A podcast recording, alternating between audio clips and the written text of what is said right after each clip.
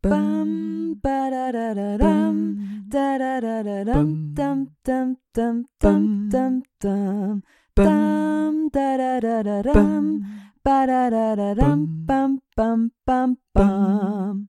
Achtung!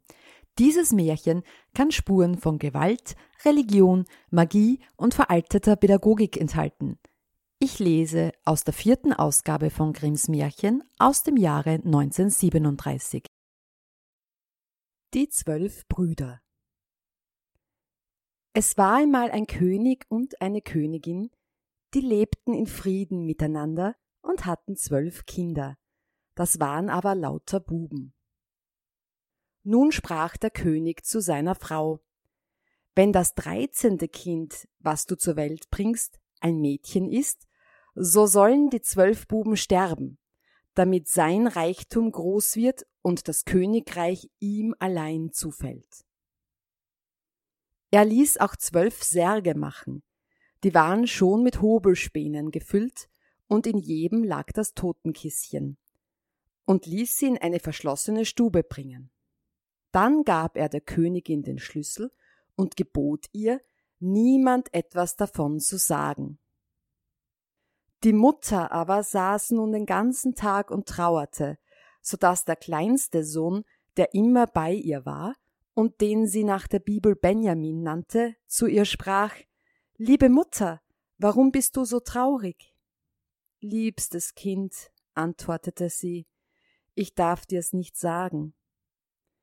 Er ließ ihr aber keine Ruhe, bis sie ging und die Stube aufschloss und ihm die zwölf mit Hobelspänen schon gefüllten Totenladen zeigte. Darauf sprach sie Mein liebster Benjamin, diese Särge hat dein Vater für dich und deine elf Brüder machen lassen. Denn wenn ich ein Mädchen zur Welt bringe, so sollt ihr allesamt getötet und darin begraben werden. Und als sie weinte, während sie das sprach, so tröstete sie der Sohn und sagte, Weine nicht, liebe Mutter, wir wollen uns schon helfen und wollen fortgehen. Sie aber sprach, Geh mit deinen elf Brüdern hinaus in den Wald, und einer setze sich immer auf den höchsten Baum, der zu finden ist, und halte Wacht und schaue nach dem Turm hier im Schloss. Gebär ich ein Söhnlein, so will ich eine weiße Fahne aufstecken, und dann dürft ihr wiederkommen.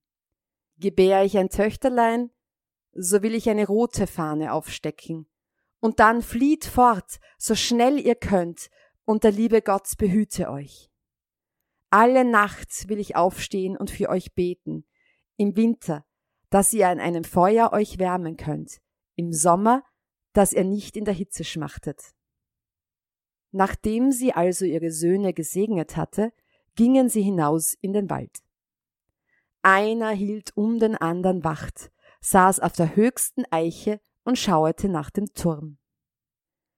Als elf Tage herum waren und die Reihe an Benjamin kam, da sah er, wie eine Fahne aufgesteckt wurde.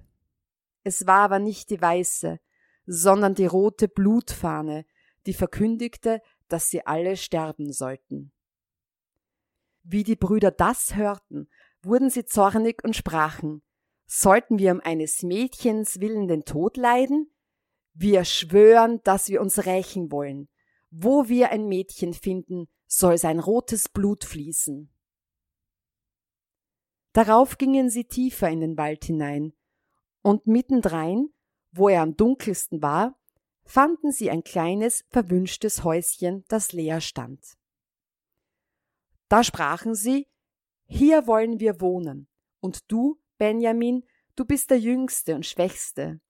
Du sollst daheim bleiben und haushalten, wir anderen wollen ausgehen und Essen holen.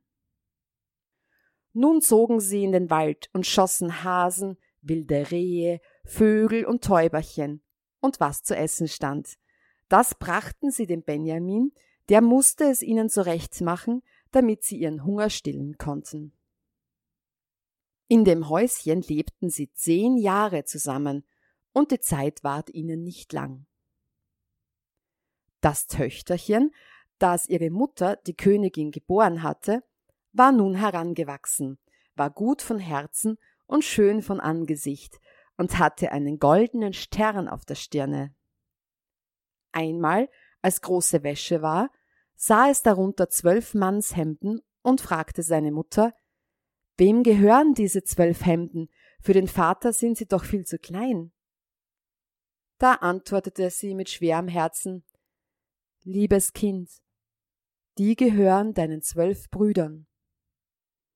Sprach das Mädchen, Wo sind meine zwölf Brüder?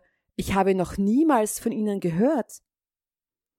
Sie antwortete, Das weiß Gott, wo sie sind.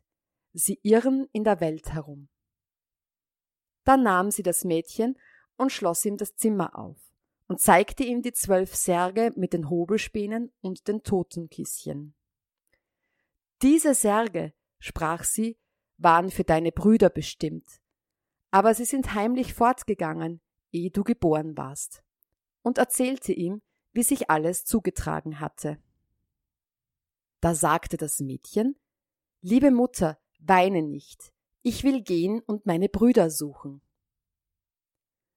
Nun nahm es die zwölf Hemden und ging fort und geradezu in den großen Wald hinein. Es ging den ganzen Tag, und am Abend kam es zu dem verwünschten Häuschen. Da trat es hinein und fand einen jungen Knaben, der fragte Wo kommst du her und wo willst du hin? und erstaunte, dass es so schön war, königliche Kleider trug und einen Stern auf der Stirne hatte. Da antwortete sie Ich bin eine Königstochter und suche meine zwölf Brüder und will gehen, soweit der Himmel blau ist, bis ich sie finde. Sie zeigte ihm auch die zwölf Hemden, die ihnen gehörten. Da sah Benjamin, dass es seine Schwester war, und sprach Ich bin Benjamin, dein jüngster Bruder.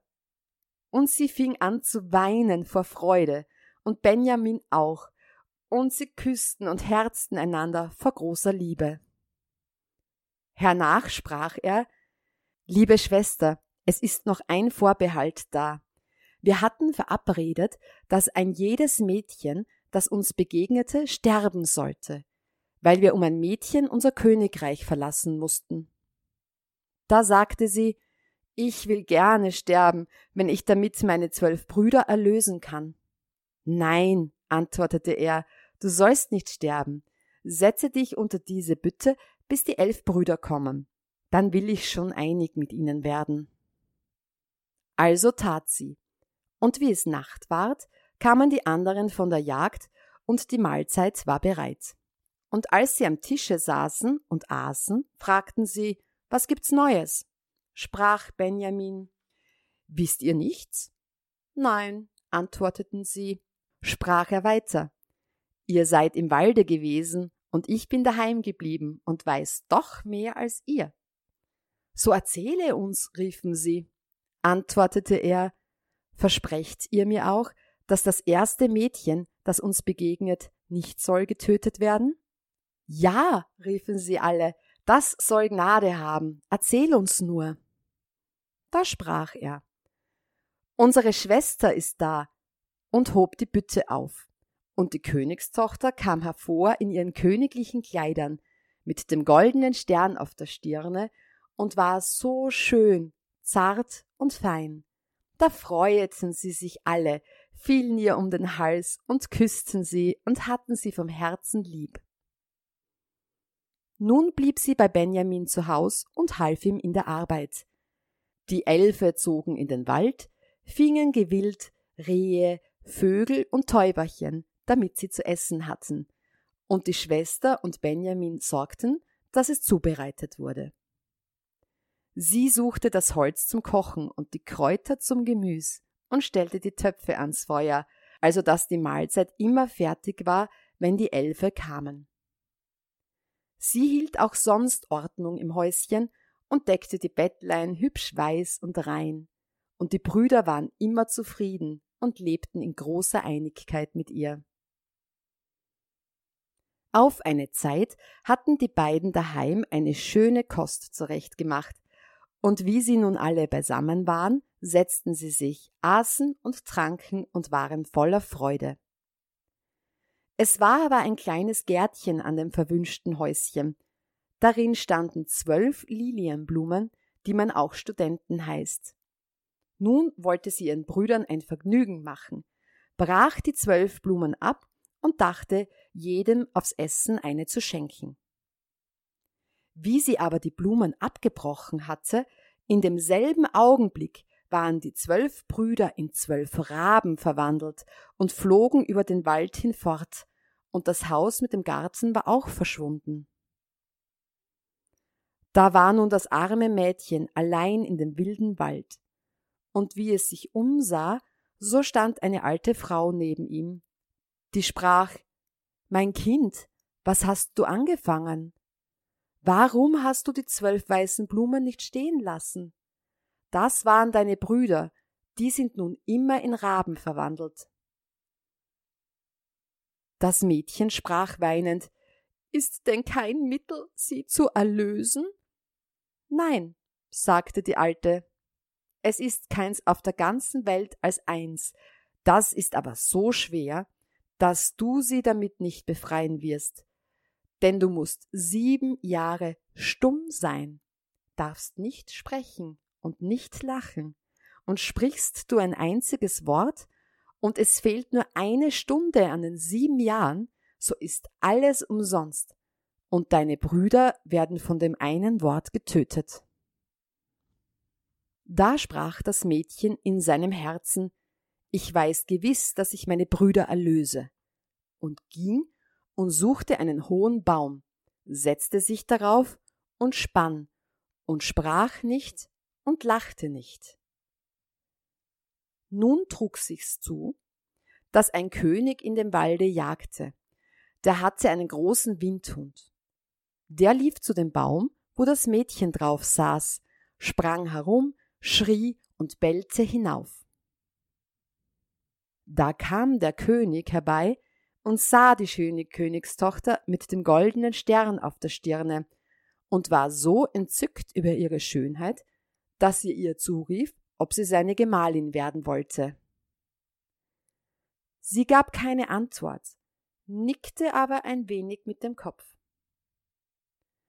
Da stieg er selbst auf den Baum und trug sie herab, setzte sie auf sein Pferd und führte sie heim. Da ward die Hochzeit mit großer Pracht und Freude gefeiert. Aber die Braut sprach nicht und lachte nicht.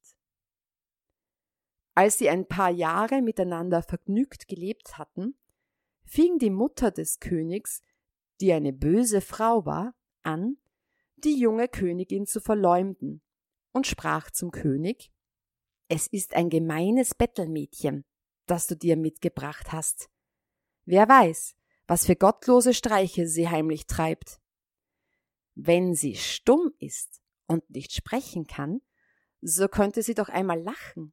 Aber wer nicht lacht, der hat ein böses Gewissen. Der König wollte zuerst nicht daran glauben, aber die Alte trieb es so lange und beschuldigte sie so viel böser Dinge, dass der König sich endlich überreden ließ und sie zum Tod verurteilte. Nun ward im Hof ein großes Feuer angezündet, darum sollte sie verbrannt werden. Und der König stand oben am Fenster und sah mit weinenden Augen zu, weil er sie noch immer so lieb hatte. Und als sie schon an dem Pfahl festgebunden war und das Feuer an ihren Kleidern mit roten Zungen leckte, da war eben der letzte Augenblick von den sieben Jahren verflossen. Da ließ sich in der Luft ein Geschwirre hören, und zwölf Raben kamen hergezogen und senkten sich nieder. Und wie sie die Erde berührten, waren es ihre zwölf Brüder, die sie erlöst hatte. Sie rissen das Feuer auseinander, löschten die Flammen, machten ihre liebste Schwester frei und herzten und küssten sie. Nun aber da sie ihren Mund auftun und reden durfte, erzählte sie dem Könige, warum sie stumm gewesen wäre und niemals gelacht hätte. Der König freute sich, als er hörte, dass sie unschuldig war, und sie lebten nun alle zusammen in Einigkeit bis an ihren Tod. Die böse Stiefmutter ward vor Gericht gestellt und in ein Fass gesteckt, das mit siedendem Öl und giftigen Schlangen angefüllt war, und starb eines bösen Todes. Bam, ba da da da dam, da da da da dam, dam dam dam dam dam dam, dam da da da da dam, ba da da da dam, bam bam bam bam.